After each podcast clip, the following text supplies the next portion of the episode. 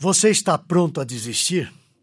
Aprenda com aqueles que foram capazes de olhar além das circunstâncias para contemplar a recompensa futura. Escolher confiar em Deus e não desistir é uma atitude poderosa para superar as dificuldades. Para nos conduzir à reflexão sobre esse assunto, eu trago a você um texto de um pastor que é membro da Igreja Batista Bíblica em Valparaíso, Santo André e líder do Ministério Vida Pura.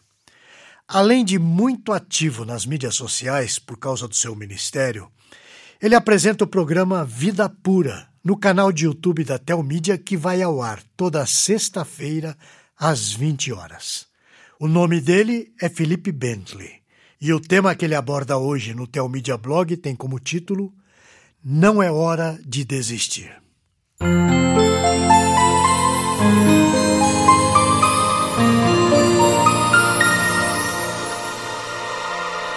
Olá, você que me acompanha nas mídias sociais e no programa Vida Pura da Telmídia. Você sabe que a minha especialidade é tratar sobre pecados sexuais, tanto aqui no blog quanto através do Ministério Vida Pura. Hoje, porém, eu não vim falar sobre esse assunto, mas vim para confessar algo que aconteceu na minha vida. Eu tive vontade de desistir de tudo. Talvez você esteja pensando que eu estou me referindo a quando eu ainda estava afundado em pecado sexual. Na realidade, nessa época, eu queria desistir mesmo. Mas eu não estou me referindo a isso. Essa vontade de desistir veio muito forte quando eu já andava livre da escravidão sexual, já exercendo o ministério pastoral. Sim, cristãos verdadeiros também pensam em desistir de tudo, quando o dia mal bate à sua porta. Quando isso ocorre, nós perdemos o chão, a esperança e até mesmo a fé na existência de Deus. Parece contraditório, mas a nossa natureza carnal se mostra evidente em momentos de fraqueza, de lutas, perdas e falhas. Nesses momentos, a vontade de desistir vem de maneira avassaladora. Quando a crise da nossa fé se torna uma realidade em nossa vida, nós não devemos olhar para nós mesmos. Tampouco devemos olhar para as circunstâncias em que estamos vivendo. Devemos nos apegar a exemplos práticos e verdadeiros de homens e mulheres que não desistiram apesar das dificuldades. Mais do que isso, Nesses momentos, nós devemos olhar para aqueles que não contemplavam simplesmente a situação momentânea, mas que eram movidos por aquilo que ainda haveria de vir. Devemos aplicar à nossa realidade os ensinamentos que eles deixaram. Veja a passagem bíblica que eu vou ler agora.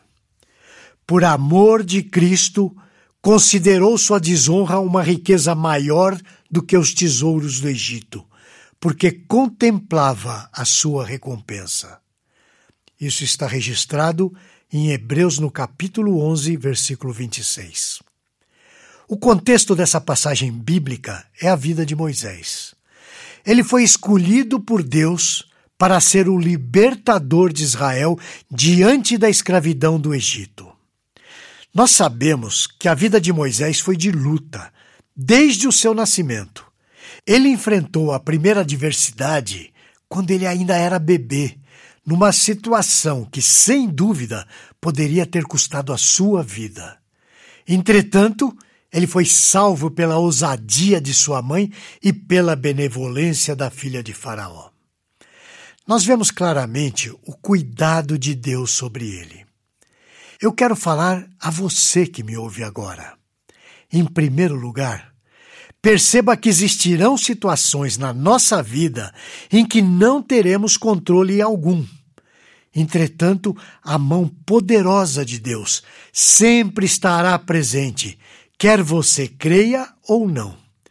Vamos pensar no caso do bebê Moisés. Será que ele tinha fé quando estava dentro do cesto quando foi colocado no rio? É óbvio que não.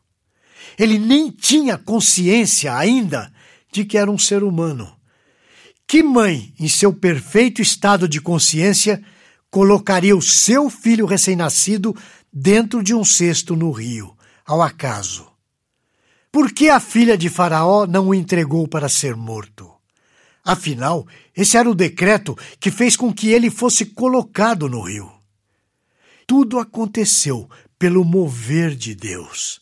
Não há outra explicação. Agora, olhe para o seu passado. Veja quantas vezes Deus já interveio ao seu favor, mesmo você não crendo, não tendo mais esperanças. Veja por quantas situações você já teve que passar, e mesmo assim você continua aí, de pé. A mão de misericórdia de Deus nunca nos abandonará, ainda que nos falte a fé. O Salmo 103, versículo 14, nos diz o seguinte: Pois ele conhece a nossa estrutura e sabe que somos pó. Perceba que Deus dirigiu toda a situação com o bebê Moisés, pois esse mesmo Deus já fez grandes sinais e maravilhas na sua vida. Ele é o mesmo ontem, o mesmo hoje e o mesmo para sempre. Em segundo lugar, eu quero que você se lembre que a sua vida é feita de escolhas. E todas elas geram sempre uma consequência. Veja o Moisés, agora adulto, tendo que fazer escolhas. E qual foi a escolha que ele fez? Ele escolheu renunciar às riquezas e os privilégios que tinha no Egito. Afinal, ele foi criado como um príncipe para ser instrumento que Deus usaria para libertar os seus irmãos.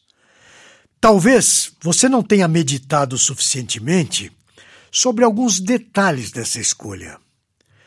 Quando olhamos a narrativa em Êxodo, vemos Moisés matando um egípcio para defender seus irmãos israelitas. Vejamos. Naqueles dias, sendo Moisés já homem, saiu a seus irmãos e viu seus labores penosos. E viu que certo egípcio espancava um hebreu, um do seu povo. Olhou de um lado e do outro, e vendo que ali não havia ninguém, matou o egípcio e o escondeu na areia. Esse texto está registrado em Êxodo, no capítulo 2, versículo 12. Isso demonstra que Moisés, em seu coração, já havia escolhido o lado pelo qual iria lutar, o lado que ele defenderia. O texto cita a expressão seus irmãos. Embora tenha sido criado como um príncipe do Egito, Moisés sabia qual era a sua verdadeira identidade. Eu não me refiro somente à mesma nacionalidade, mas também às mesmas crenças de seus irmãos. Senão ele não teria chegado ao ponto de matar o egípcio, mesmo sabendo que isso poderia lhe custar a sua posição de autoridade. Muitos se esquecem de que até aquele momento Moisés ainda não tinha tido a manifestação do chamado especial de Deus. Isso veio através da sarça ardente, você deve se lembrar muito bem. Isso muitos anos depois. Em Atos, no capítulo 7, versículo 30, nós vemos a menção sobre esse momento especial. Decorridos 40 anos, apareceu-lhe no deserto do Monte Sinai um anjo, por entre as chamas, de uma sarça que ardia. Então, o que motivou Moisés a fazer o que fez? O nosso texto inicial responde: por amor de Cristo, porque contemplava a sua recompensa. Hebreus capítulo 11, versículo 26. Por amor de Cristo? Bem, você pode estar achando que as coisas ficaram confusas. Cristo é citado como sendo alvo do amor de Moisés, mas Jesus só veio cerca de 1400 anos depois. Lembre-se de que o termo Cristo, que vem do grego, é o mesmo que Messias, que vem do hebraico. Ou seja, Moisés sabia da história de um Messias, ou de um Cristo que havia sido prometido para restaurar todas as coisas. Então, por amor daquele que haveria de vir, Moisés contemplou a recompensa futura. Ele julgou isso infinitamente maior do que os prazeres momentâneos que o Egito poderia lhe oferecer. Meu amigo, minha amiga, olhe para o seu passado. Você vê que Deus nunca o abandonou, por mais difíceis que tenham sido as situações que você já viveu, não é mesmo? Agora, olhe para o seu futuro. Contemple a recompensa eterna da salvação na sua vida. Aquele que nunca o abandonou está preparando moradas eternas nas regiões celestiais, onde você habitará para todo o sempre. Esse tempo ruim é como uma nuvem passageira. Não durará uma eternidade, pois o tempo ruim passa, assim como a tempestade. Um dia de chuva não nos convencerá de que o sol nunca mais irá brilhar. Essa tormenta não minará a nossa convicção. O Cristo prometido a Moisés já veio. Ele morreu, pagou o preço da nossa salvação e um dia voltará para estabelecer o seu reino eterno. Faça uma escolha hoje. Olhe para o seu Salvador, contemple a sua obra na cruz. Ela prova que qualquer que seja a situação pela qual você esteja passando, ainda que seja a morte, isso não é o fim para aqueles que foram comprados com seu precioso sangue. Deus, em seu infinito amor, providenciará a graça necessária para você atravessar o vale da sombra da morte. Não precisa temer mal algum. Ele só derrama dessa graça conforme as nossas necessidades. Faça a mesma escolha que Moisés. Contemple a recompensa da salvação, pois ela é muito maior do que as suas dificuldades. Continue avançando, dia após dia, sem desistir jamais. A vida de Moisés se tornou mais fácil após a sua escolha? Pelo contrário, tornou-se ainda mais difícil em certos aspectos. Entretanto, ele foi chamado amigo de Deus. Veja que maravilha! Falava o Senhor a Moisés, face a face, como qualquer fala a seu amigo. Êxodo, capítulo 33, versículo 11.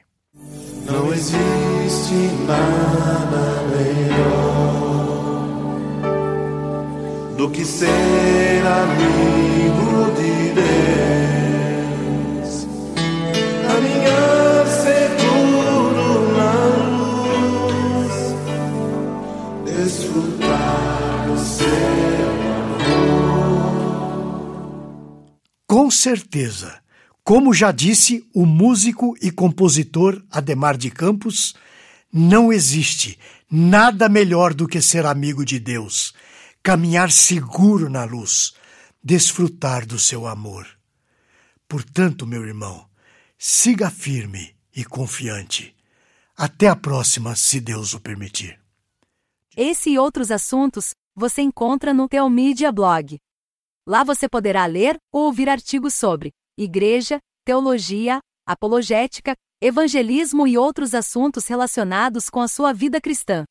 Anote aí o endereço: teomedia.blog.br. Conheça também o Teomídia Cast, presente nos principais aplicativos de podcast para o seu celular. E finalmente, você precisa conhecer a Teomídia, a plataforma de vídeos cristãos por assinatura. E agora com uma novidade você pode fazer a sua assinatura de graça. É isso mesmo, basta digitar teomedia.com. E lembre-se, Teomídia, conteúdo cristão para o seu crescimento espiritual. Você assiste, quando quiser, onde quiser